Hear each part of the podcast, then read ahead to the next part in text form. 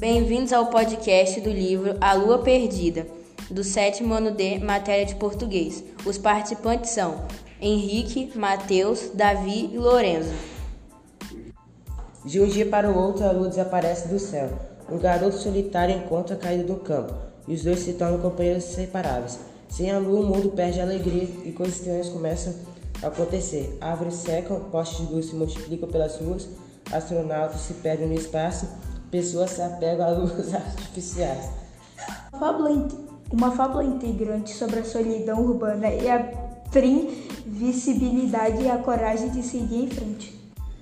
A dificuldade de lidar com a perda e o conflito central, a lua perdida, é o desafio principal que o menino terá pela frente.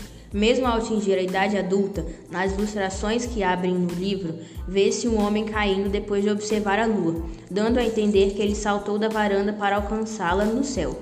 O resultado dessa tentativa ousada de se reencontrar com a antiga companheira de infância pode ser vista nas últimas páginas. Primeiro, o homem aparece internado no hospital com a cabeça enfaixada. Depois, o ar livre, apoiando em muletas com a perna e a cabeça enfaixadas observando a lua. Será esse um final trágico? Não. A julgar pela ilustração da última página, em que a lua surge por trás dele da porta, dando a entender que foi visitar o amigo no hospital. Encimada pela sugestiva Frase: dedicado às crianças que crescem com coragem, trata-se de uma importante chave interpretativa do livro, diferentemente dos contos moralizantes típicos da literatura infantil dos séculos X, V e I e X e V, como Chapeuzinho Vermelho e João e Maria.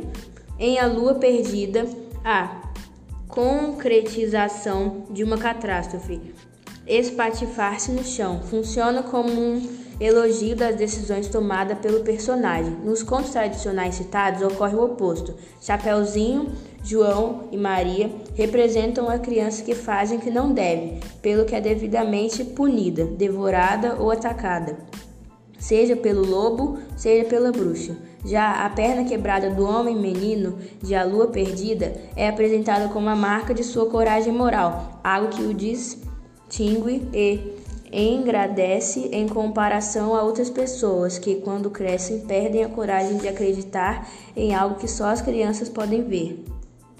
Agora, todos os participantes vão falar o que acharam desse livro. Eu, Davi, gostei do livro pelo fato do homem ter a coragem que ele teve e também pela reflexão que o livro dá. Olá, meu nome é Lorenzo. Eu vim trazer o, o que, que eu mais, a parte que eu mais gostei do livro. A parte que eu mais gostei do livro é sobre a reflexão que ele traz, o, o modo de, de pensar do personagem, que é ter a coragem. Oi, eu sou Matheus Branche, gosto do Sétimo Ano D. Eu não gostei muito desse livro porque eu acho que ele é muito infantil, mas eu admiro a coragem do menino. Então é isso. Obrigado por ouvir nosso podcast do livro A Lua Perdida.